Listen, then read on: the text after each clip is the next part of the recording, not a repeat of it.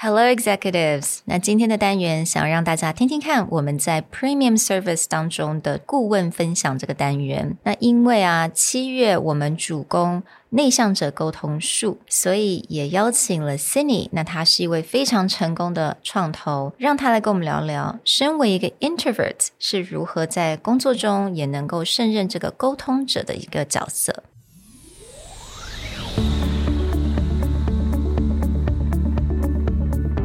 Hello，欢迎来到 Executive Plus 主管与沟通力的 Podcast。I'm Sherry, an educator, certified coach, and style enthusiast。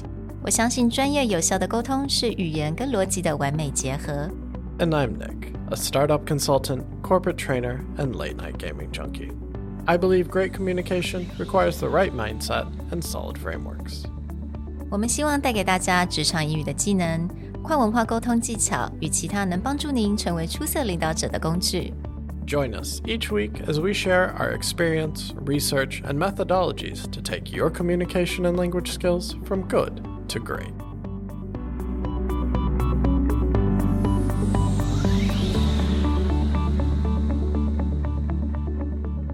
Hey, everybody. Welcome back to a premium sharing session. This is July. And in July, we covered the ups and downs of being an introvert in a world that expects you to communicate like an extrovert. Now, today, we gathered some of the most prolific and articulate introverts we know and one semi introvert that she claims to be, just to share our stories. A lot of people expect you to be an extrovert, to get out on stage, be charming, gather. But some of the most effective people in business and venture capital, etc., aren't that typical extrovert. So today we just want to share our own stories. And to do that, we have brought a special guest, Miss Cindy a good friend and close coworker previously of Andrew, who he brought her in to share all of her introvert stories while being a very successful venture capitalist. Yay! We Yay. have a really beautiful girl with us today. you talking about yourself? 另另外没有。另外 oh, okay, plus one. Fake introvert. I'm, I'm so not an introvert. no, you're definitely not an introvert. You're like 10% introvert, maybe. oh my god. I'm, I'm actually. It's okay. You can fake it till you make it. Right. Uh, so we're gonna let Andrew introduce Cindy for us today. so as Nick mentioned, uh, she's a she's a co-worker. We worked together for uh, how long? Like two years, two and a half years. In, yeah, probably. Yeah, in the venture capital. And then you firm. ditched yeah. me. well, it was it wasn't you that that I ditched, but but yeah, um, it was people sitting across from you. Actually, you abandoned us first uh, she moved like to another cubicle, like away from the rest of us, to be by herself. Needed like introvert space. yeah, there you go, there you go. So, and uh, except like our office was was this like the strangest structure because it doesn't matter where you are in that massive space, you can always hear people on the other end talking. Mm. It's like the worst place to keep any secrets. So, but so Cindy is definitely an introvert. Uh, knowing her and being, I mean, being in venture capital, you just sometimes you need to inevitably you need to talk. If you meet a really cool company you need to tell the rest of the team. Our team was like 20 30 people with the admin admin team. It was like 30 wait. So it's a it's a pretty big room. And also if you when you go out to conferences you also have to talk. And when you meet with startup teams you need to you need to ask them questions and and, and tell them how you think. So knowing her, she's definitely an introvert. And yet she has no problem at all functioning in these, not like one of those ext- extroverted, like inspirational speakers that, that you see, but very professional. So that's what um, got me interested. Inviting her on, on, on here is how personally very interested how what was your journey like as an introvert to go from I said, because you study in Singapore and in the US, and Singapore, I would consider much more extroverted than, let's say, people in Taiwan, at least mm-hmm. the Singaporeans that I've mm-hmm. met. And US, oh my God, even more extroverted, mm-hmm. right? It's like such an extrovert culture. Mm-hmm. mm-hmm. Then you went to Carnegie Mellon, mm. which I think embraces the uh, correct me if I'm wrong, embraces the geek culture a little bit more. Mhm. There are a lot of technical people that go there. For sure. And yet, I wonder if the culture there was still very extrovert dominated. And how did you overcome that? These are sorry to throw out so many questions, but just really Mhm. interested in the the Mhm. introvert journey. Well, you know, as an introvert, I'll need a lot more time to think it through. I mean, honestly, like when I was growing up, I remember I would always go back to Kaohsiung during Chinese New Year. And then um, my relatives, they would start speaking in Taiwanese, which I was never fluent in. I couldn't really understand. And I guess that kind of scenario situation, you know, made it even harder for me to, you know, speak up publicly or being very confident in it because you're in an environment supposedly you're like with your relatives you're supposed to be relaxed but then at the same time i think it was actually quite difficult for me growing up um, trying to fit in and then when i went to singapore i guess a diverse culture actually helped me to open up a little bit more Mm. because you know my classmates they're from korea and then they're from japan and like australia and like there were a lot of expats in Singapore. And then I also went to international schools. So I guess like meeting different people at different stages and having them come from different cultures, I think like throughout that process, you sort of learn to interact with others. And then Carnegie Mellon, for me, I think the reason why I chose it is the kind of professors we have there is very like, I think a lot of the professors there are very passionate about what they enjoy. They really enjoy teaching and then that's something that really inspired me as well um, through that process. And then like i wouldn't say like everyone is like nerdy or geeky type. There are definitely a lot of extroverts there but i know it's it's not like a school for everyone too generally because i think um, there's a lot of like pressure in terms of um, the academic dedication that you need so I, I think there's like a a general good mix of different type of people there. There, there was a lot to, to pick up. Um, Mm, mm, mm. but for me, I'm just interested in like when when was the moment you kind of realized like holy crap, I'm introverted. I guess like I've never really had that sort of you know pivotal moment where I realized, oh, I'm an introvert. It's more of a gradual thing. I've always enjoyed reading when I was a kid. Like I would always go to the libraries and just spend the whole afternoon there. And then usually, like even when I hang out with my friends, right, I would actually prefer like smaller groups, like four to 5 Mhm. people is like sort of my comfort range. If it gets bigger to like eight to nine, and I feel like it's a bit harder for me to connect to people on a one to one kind of level. And I, I I think having that that kind of genuine connection is really important to me. And then always like maybe after the, those social events, maybe it's like two hours or three hours into the dinner, I could feel that my energy level just depletes. and I, I I know that it's it's pretty like clear that I'll need more alone time to recharge. Not not necessarily because I I thought like the the conversation was not enjoyable or is not Mm. like exciting to meet people or I think it just me personally needing like a balance between alone time and then social life as well. Mm. 不知道尼克有没有同样的感觉 Yeah, um, 因为你也是你也是从美国来台湾， No 但你在美国应该就 Nick 讲 Uh-oh. 中文非常的 No, that's- reserve。 That's not a reserved issue. Um, 来来讲一点给我们听。 good luck on that. on one of the things that grabbed me about what Cindy said, which is I think there's a lot of times that, yeah, introverts can get in front of a stage, they can Mm. be articulate, they can speak up, and no one may guess that side. But for me, the part that really indicates that I'm an introvert is again where you get your energy from. Some people pull their energy from that room. Like they can Yeah. go into a room and if they get a good response, then they just walk out like high. Like they're just excited. Zona would be one of those people who we all know. Mm. Like at the end of a training, if she felt connected, at the end of a speech, she feels like the audience was with her, then she just walks out and she has that drive. For me, it doesn't matter how well anything went in that room. I'm done. Like, I mm. don't want to talk to anyone. I don't want to process anything. I'm sure my coworkers will attest to this. I get a bit cranky, like after we've been doing that all day, and like, I gotta, I gotta go away. I cannot be around people. And the result of what we mm-hmm. did could be amazing. The response could have been mm-hmm. really mm-hmm. positive, but like I'm just done. But part of that also I think comes from the type of interaction. So both, you know, Andrew and Cindy talked about when you're, at least for me, I can have a really deep one-on-one conversation with someone Mm-hmm. and walk mm-hmm. away feeling really good, connected, mm-hmm. and not nearly as drained. But once you go a certain threshold of the number of people, like that situation is automatically saps my mm-hmm. energy.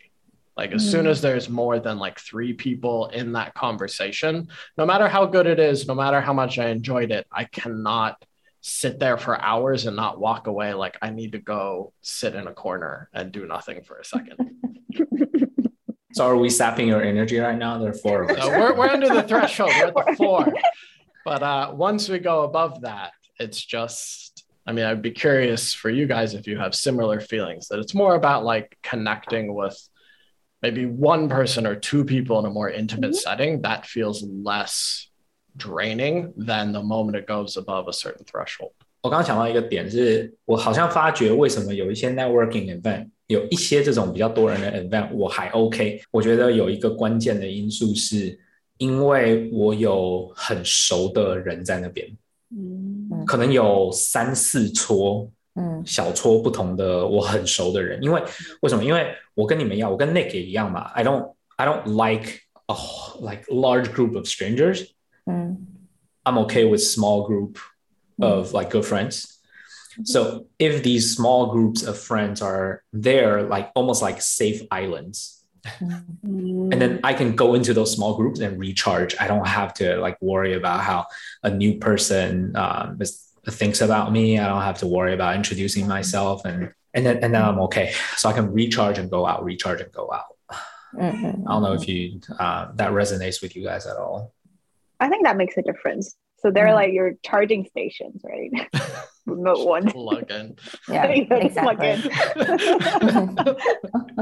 Hold my cord for a second. All right. I feel better. Exactly. 那 Cindy 呢？你的嗯我会有自己的 rituals，哎，就是嗯尤其是比如说我要去某一个 some sort of networking event or like where I have to present, like I'll go to that the bathroom before the event and I'll like 嗯 I'll tell myself like I can do this, I can do this.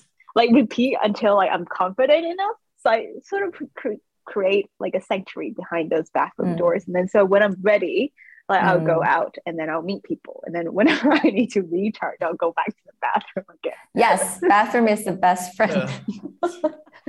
So we have different recharging stations. Andrew goes to find a familiar friend, Cindy and Cher, like, where's the bathroom? There's a plug. No, I go to the no, I go to the bathroom too. When I when I don't have these friend islands, um, I gotta I gotta go to the bathroom as well. Okay, think- that's cool. Mm. Yeah, I think Cindy brings up an interesting point, which is like, what rituals do Mm. people have? Because I think that's it is critical to put yourself in a comfort zone.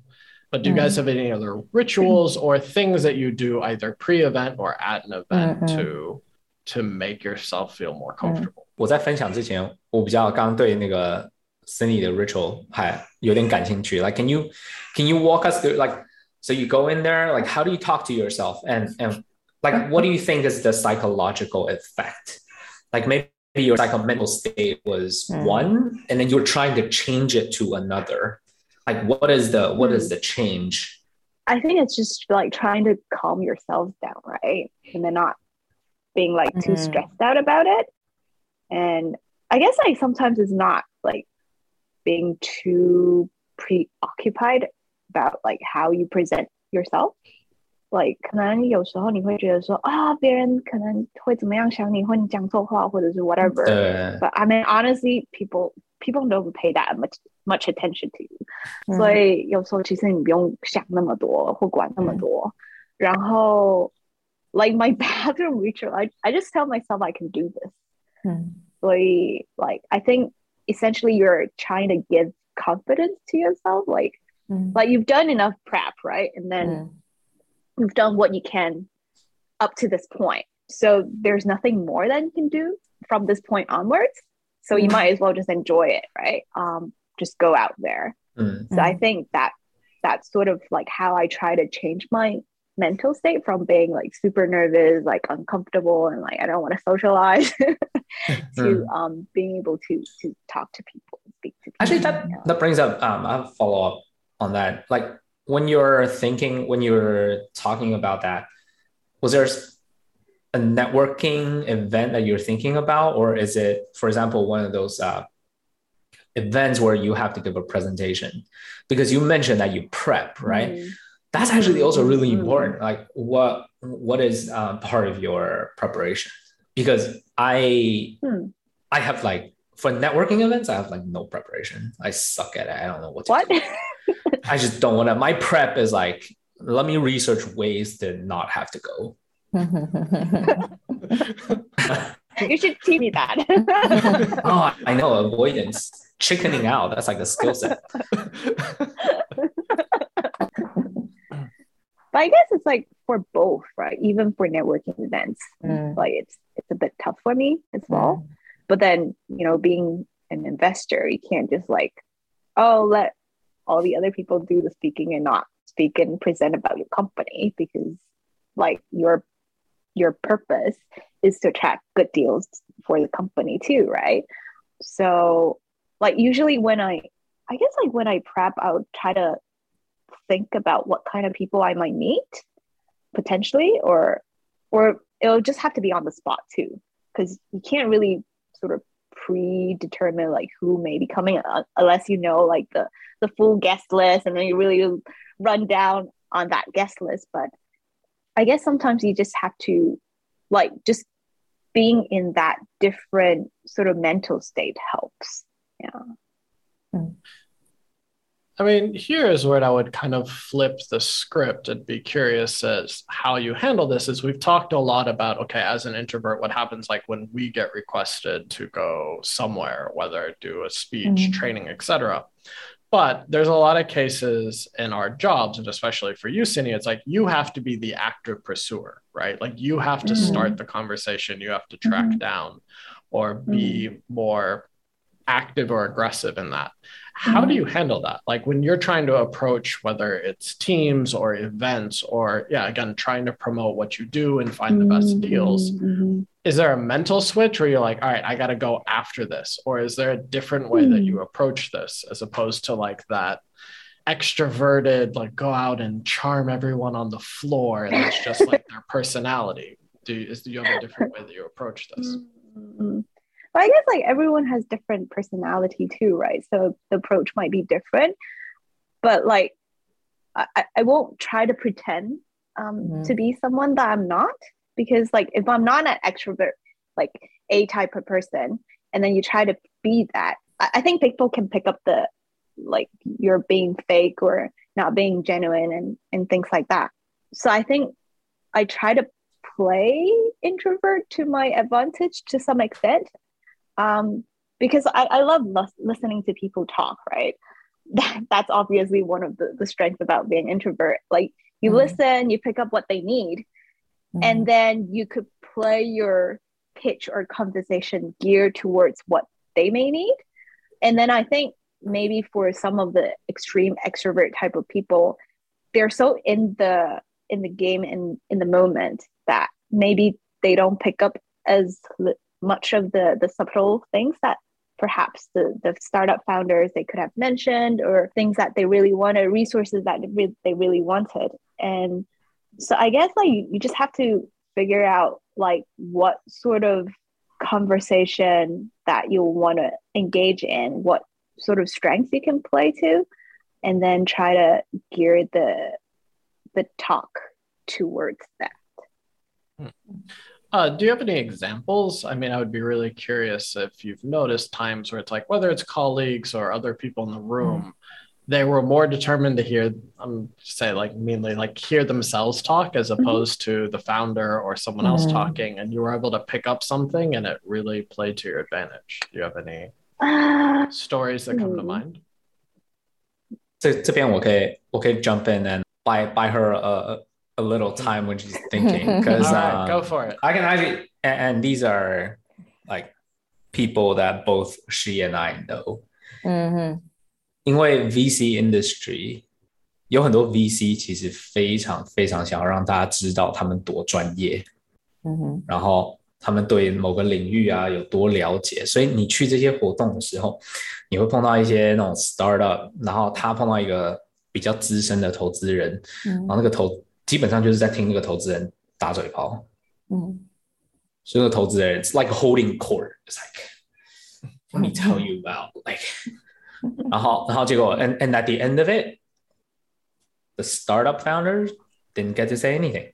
嗯嗯 I've I've run into this situation multiple times.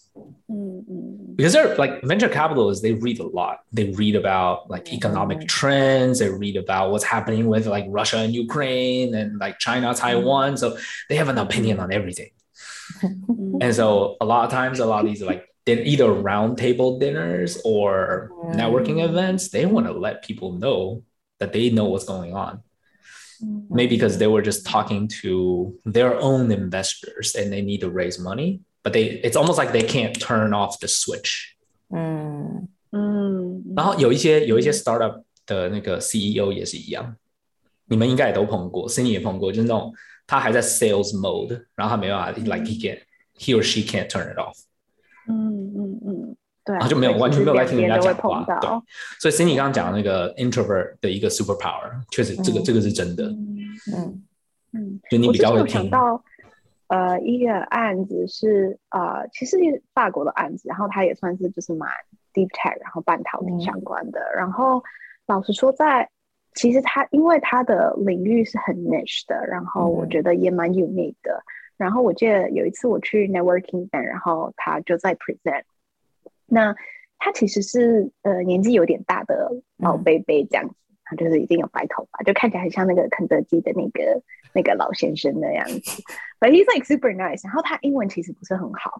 嗯然后我记得就是在那个 networking event 的时候，呃，因为就是有几个 VC 吧，可能也是很想要投他们，嗯 but 就是他们就一直叭叭叭，就是一一直在讲说啊他们的那个 VC 怎么样好什么等等的，然后结果最后就是那那个 session 结束之后，因为我就有有在听他讲嘛，然后就是有去了解说嗯。他的产品到底是怎么样，然后怎么样去 engage 这样子，然后说哦那那也许我们可以帮他介绍，比如说台湾某某某谁谁谁的这个厂商或者是怎么样的 business partner，看他有没有兴趣。嗯。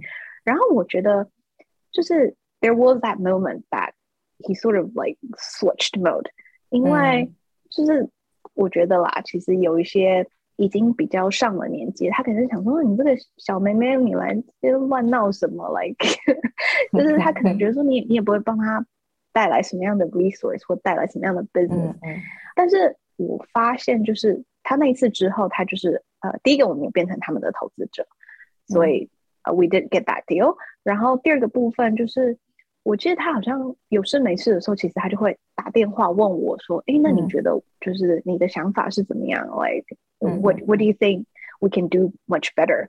所以我觉得。有的时候，其实你多听别人去嗯讲，了解他们的需求，然后你是真的呃、l i k e genuinely interested，然后想要帮助他们的时候，嗯我觉得相对的，like people can feel it differently, right? Right, rather than like if you're like on the street，然后你碰到就是有些人就是哦一直在讲说哦他们多厉害，可以帮助你什么、b u t then they don't actually do the the real thing。那我觉得就是其实大家的是可以感觉得到啦，就是说你有没有想要真心的去去帮助他，或者是去建立什么样子的关系。So I think that kind of makes a, a difference too. 嗯嗯 I mean, I've only had the privilege of seeing you work a few times in person, but I did notice that you have a tendency to ask either very detailed or very deep questions. Like, again, you will listen to a speech, and then I'll hear a lot of people ask like pretty surface questions, whether it's about business model, et cetera. But then Mhm. usually when you pull the microphone, you get into these like very detailed, technical. And I think to the point where even the founder's like, oh, okay, this person's serious. when you're thinking But, but like, about, um, you can defend yourself in a second. But no, what I think that impresses me is again, you have a tendency to have attention to detail.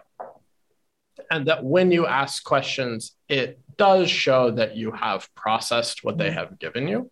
So Mhm. I would question is like, is that just something that comes naturally to you? Is that Mhm. kind of always how you have been? Or is it mm, something that you have built over time as a way to again this is how i'm showing you that i've been listening or i've been connected with what with what you're talking about mm, mm, mm. well, I guess like that that could have been like my way of avoiding talking to. Like I'll throw people questions, right? So they can talk more.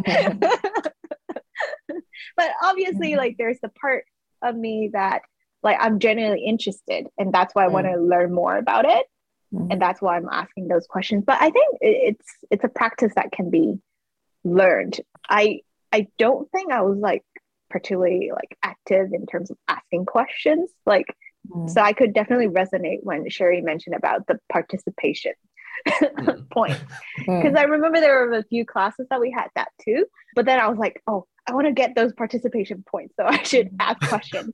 so I, I think it could be like practice and learned, and then I guess you just have to listen very actively and I guess like generally want to learn about what people have to say. I mean, do you have a a process for you to ask question? Because Andrew said that you have no problem grueling all these entrepreneurs. 哦，那些 asking 真的很 them 可 tough 怜，对，真的被 questions 他问。所以我想，我真的很想知道你怎么 你怎么问这些 tough question，我很想学习。你有一些呃你特殊的一些模式？啊，可是我觉得这样子，其实我我没有，我其实没有对他们很 nice，就是因为我是真的想要知道真相是什么，嗯哼哼，嗯，所以我觉得我不会 like ask a lot of easy questions，嗯，我就是我就是想要就是 get straight to the point 嘛，所以我才会问那些问题。然后，可是我我可以理解，就是有时候你呃你讲的太直，或者是你问的太 direct 的时候，其实别人很难回答。所以有时候我会 like I try to soften the tone，然后我可能会说哦，你现在不用给我这个答案，但是我希望嗯可以知道什么什么什么等等。那你回去再、嗯再 research 或再怎么样也没有关系。对，可是对啊，因为我也不想想要别人认为说啊，你都每次问这种很奇怪的问题，然后我不知道怎么回答，然后就是好像不给人家台阶下，好像这样也不行啊。对啊，嗯 So that's actually one defense for it's true for introverts is to to just ask and figure out what kind of questions will get people um, get people to talk for a long time, so you don't have to talk. yeah 嗯 Yeah. 嗯嗯 I definitely agree with that. I'd be curious though, is and this isn't just directed at Cindy, other people can answer Mm. this, is but do you find that the way that you ask questions is also partly job function, or do you find that either the depth or the detail of the way that you talk to, say, close friends or acquaintances mirrors that as well? Um, again, maybe a defensive mechanism to go, okay, you guys are going to talk a lot, so I'm going to ask something that potentially you have to give me detail on. or is it just like that's that's a job thing? At least I've learned to separate them, Mm. and you kind of have to, right? 嗯 like there's social situation no and, and, and i'm sure that you guys have come across maybe like people who don't know how to separate them. So even in like personal situations they're still asking questions that you're like i don't want to get that personal right now. 嗯 mm-hmm. Or like the, the tone of the question doesn't feel quite right. Because like social situations is supposed to be really harmless. Like really harmless questions. 嗯 So, oh, uh, one example, like I have this friend who's in education, and we're really good college um, college friends. And I went to graduate school, and um, I we met in New York once, and I um, went with a bunch of my classmates, and three of my classmates are they're these like really pretty South Asian girls, and my friend from college is South Asian. So I'm like, hey, like meet meet each other and my friend like talks to people about like life inspiration, what motivates them, what's the purpose of their life, and like her, his first and my friends are by the way not like did ditzy my co- uh, graduate school friends. These three girls are definitely not your ditzy types.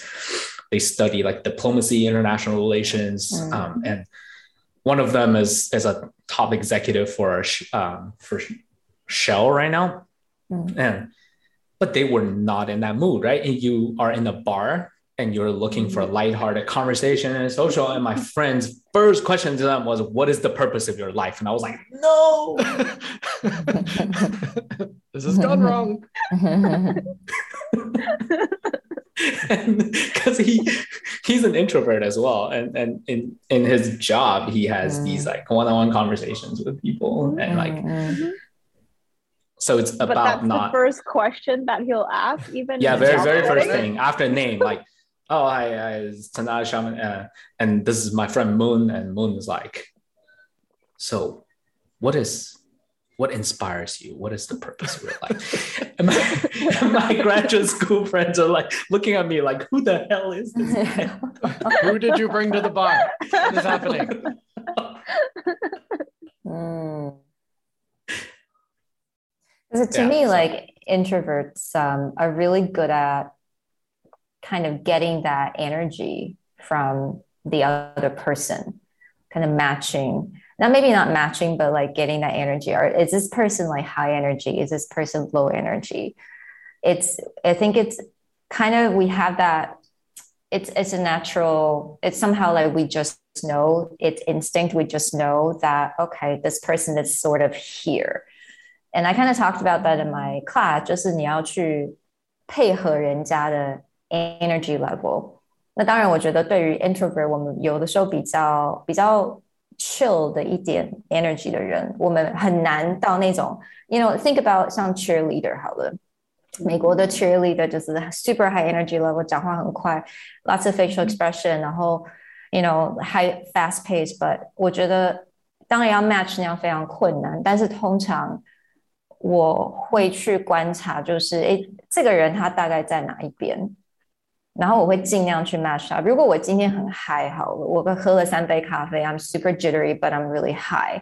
但是如果今天要讲话，这个人他是比较 chill 的人，他比较慢，嗯那我就必须要 low lower my energy level，、嗯嗯配合这个人，我觉得会让你整个嗯 conversation 会比较流畅。顺畅一点 Yeah 嗯 Yeah，嗯嗯嗯，这个我还蛮同意 Sherry 讲，因为嗯。其实我记印象中这个应该是心理学的那种 mirroring 嘛，就是你会配合，不管是嗯。啊、呃对方讲的速度，或者说甚至用词，本来、用词比较嗯难一点点啦，but 嗯，就是如果假设你可以尽量，不管是从嗯在呃速度、用词在 tempo 上面，甚至你的动作在微微的一点、呃做一些 mirroring 跟 matching 的话，其实你会。如果假设对方也有发现说你有在做这件事情的时候，好像 supposedly 那个那个 conversation 会比较流畅一点。嗯 Yeah.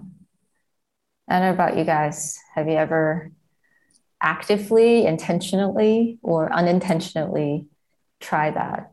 好像大部分的都是 unintentional 吧，嗯嗯而且通常是 unintentionally the wrong kind of energy。 ，What do you mean? 因为连就连 introvert 也会有，因为就连 introvert 也会有也会有 high energy 的时候啊。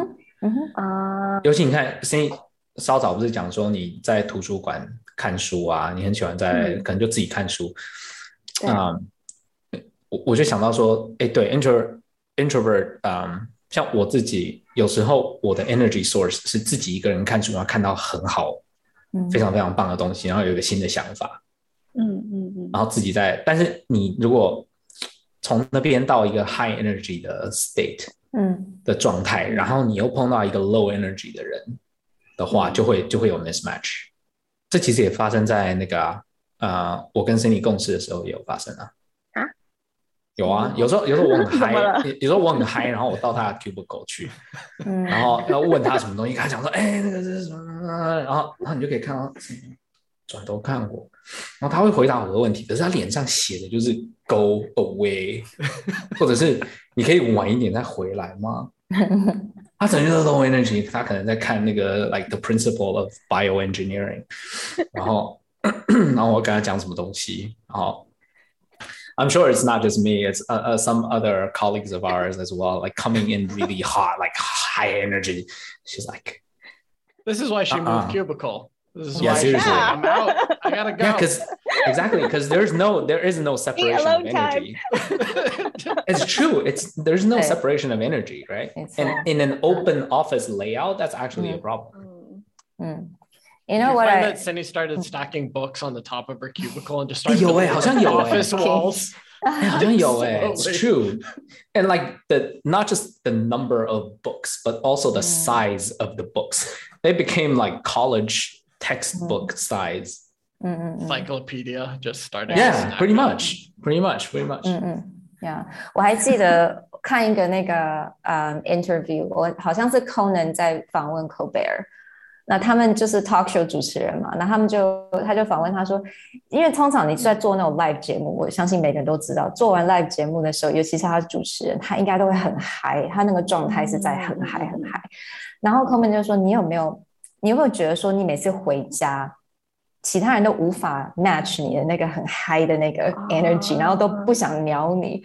然后口贝尔说没错，所以他的最他最后他的一个很好的一个解决方法就是说，他他的他从他的那个 show 呃的那个 office 到他的家要开车两个小时。他说在这两个小时哦他就可以 Calm 把 down 吗？就把他的 energy level low tone down. So it's like the only way to correct that situation. Yeah. I'm Does sure that mean it's he's like- a yeah. he's introverted as well? Actually, yeah, we could. Or it could be I wonder. like his family is Yeah. introverted. That's what I was thinking. His Can't take family's the like, you don't energy. don't bring this into this house. Yeah, It's exactly. not gonna Yeah. work. This is Yeah, yeah. not If he workable. if he doesn't want to sleep on the couch that night, then uh, Exactly. he better drive around for two Yeah. hours before going home. Yeah, because Do not Conan was interview like, me. yeah, Conan was like, you know, oh, after my show, he's like, did you see that show? I interviewed such a big star. 然后他老婆就会说，take out the trash.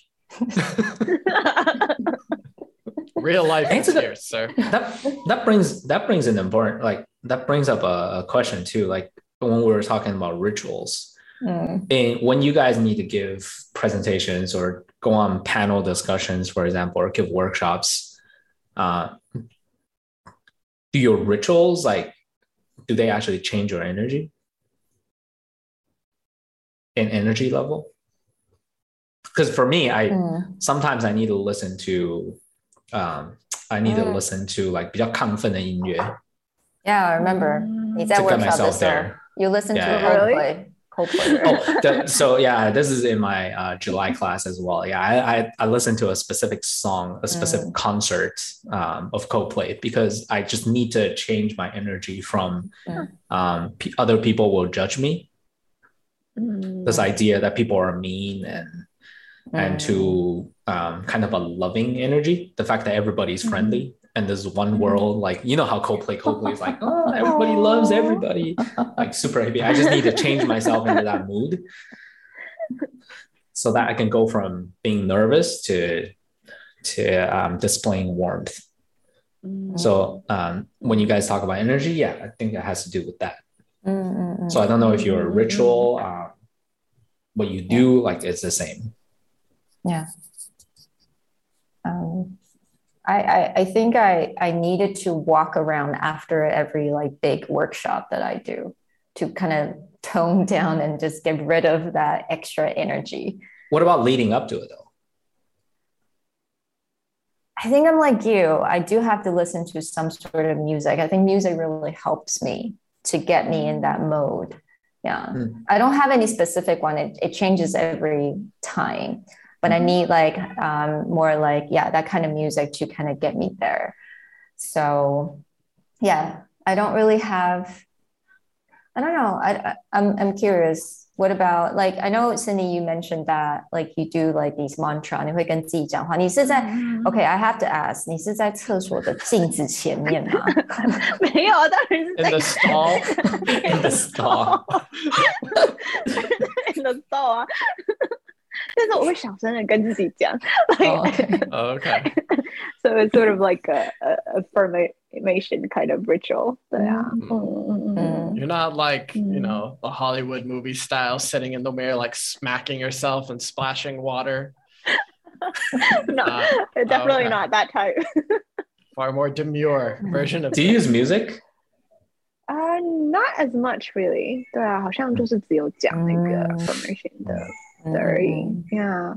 And then I think I get too nervous，所以 um 我也不会特别好像把我的 like try to drive up my energy level like too much because I think I'll be Mhm. super tense and then I think I'll probably start talking too quickly which isn't what you want during like a, a speech or a presentation. Mm. Um, so like I, I don't think I do anything specifically to change my energy level, but it's more Mm. like just being comfortable um in that setting. Mm. Yeah. That's that's another big topic though. How do you get yourself comfortable? Mm. Mm. Yeah. But it's kind of like your friend island thing. So Yeah, Nick, you, get- you don't need that, right? Nick, yeah, Nick Nick hasn't shared that. I, That I much operate too. on on a different. I wouldn't say I change my energy. It's just, and this will be something I think is maybe more personal to me. Um, Mm. I came to a realization a long time ago that being on stage, as much as I didn't like it, it never killed anybody. And so my Mm. entire thought process is the moment I get up there, as long as I have prepared to a reasonable amount, I am comfortable that I am good at what I do, that I just give the talk and that there has yet to be a situation where things just like crash and burn and died to the point where I'm just like, oh, that was the worst thing in the world.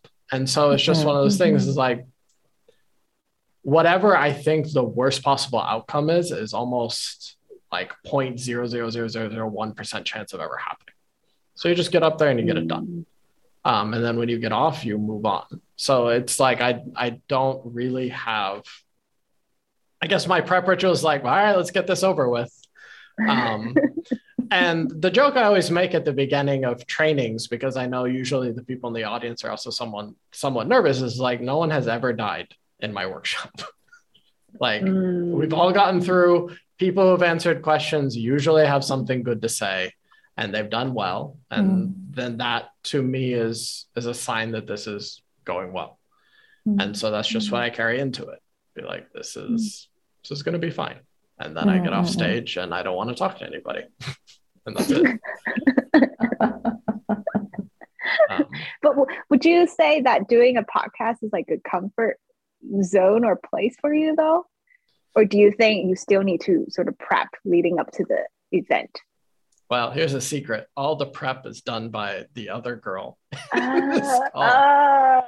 That's that's part of it. But um actually it'd be more to me is like when I was doing when I do the podcast with Sherry, when Andrew and I were running our podcast, or even when we did a different podcast with a group of friends, again, that goes back to an environment that I'm comfortable with. Mm. If we were like, let us film conversations in these parties, or be like a documentary filmmaker where Mm. like go and like follow, I couldn't do that.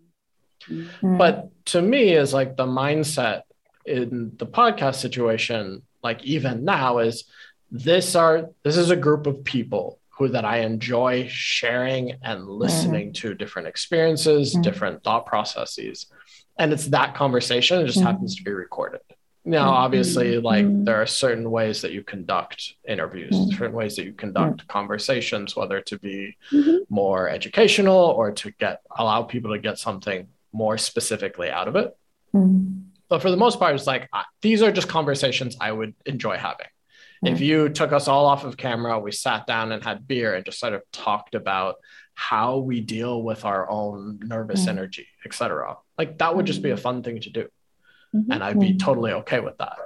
Mm. So that's sort of how I also look at the Mm. podcasting process, right? So it's like training or um, giving a speech is a bit different because I would not actively choose to go stand on a stage in front of 20 or 100 people. Like Mm, you, mm, mm. you have to pay me to do that, quite literally. Mm, mm, mm. Um, but the reverse would be is like in a one-on-one coaching situation, in a podcast situation, or something like this. Like all of you are just someone I would love to sit down and just talk to, and I would be completely okay with that. So for me, that's kind of how I separate out. It's not really the media form. It's just more like, would I want to have an deeper or more intimate conversation with this person? Yeah, I would. Okay, then that I enjoy doing. 嗯，我觉得做 podcast 有一个，呃，我一定会先跟自己讲，我比较会有那种 imposter syndrome。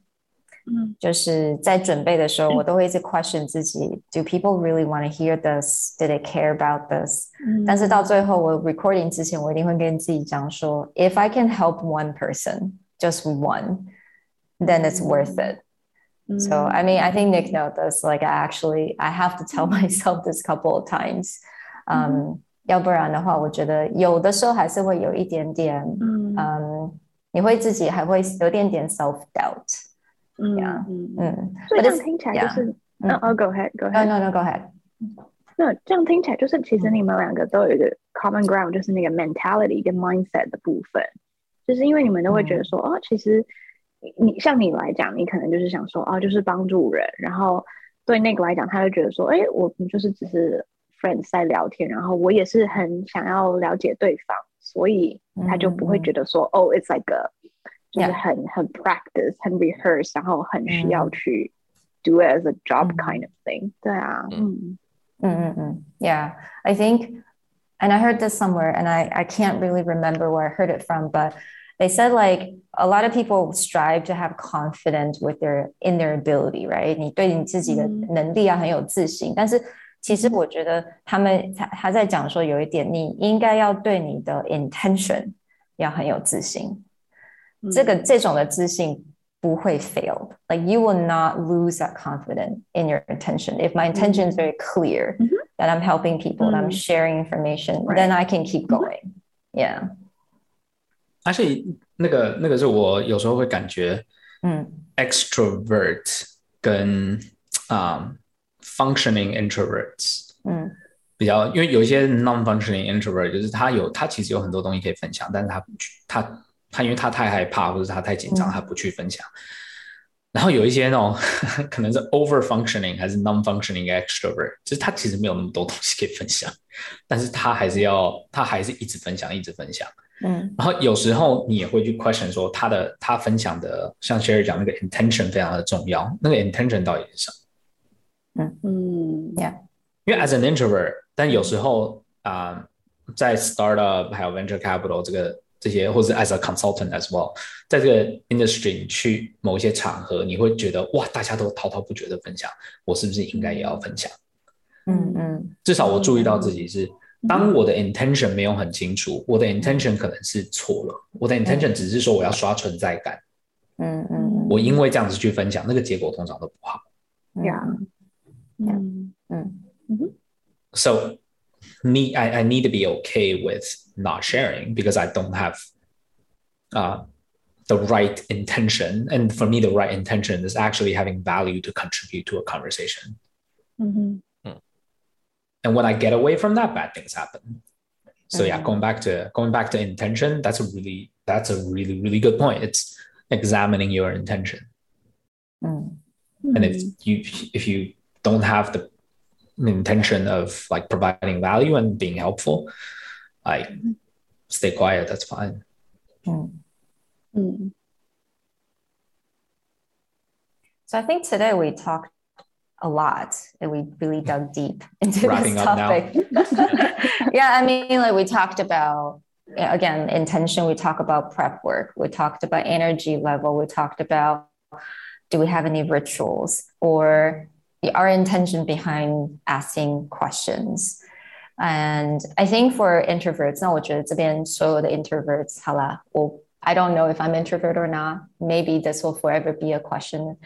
嗯，我们都知道说，利用听聆听的特质，其实才是比 you know like it's so much better than pretending that we are extroverts. 所以我觉得这个是我们 introvert 能够利用的一个特性，真的去聆听、去听人家，而且了解自己问这个问题的背后意义在哪里。Yeah. The last question that I would actually ask is mm-hmm. we've sort of discussed a lot how we adapt to the situation and go mm-hmm. out and talk to people. But in reverse is what are things as introverts that mm. we would like people to understand or to do going forward when talking to us or talking to other people that they would identify as introverts like what actions what mm. intention or what thought process would you like someone to have when coming to talk to you especially if mm. they are an mm-hmm. extrovert and in true introvert fashion please think okay I, I have one. I have one. This is what the edit button. Of course, it's the of fake course. introvert that goes I first. have one.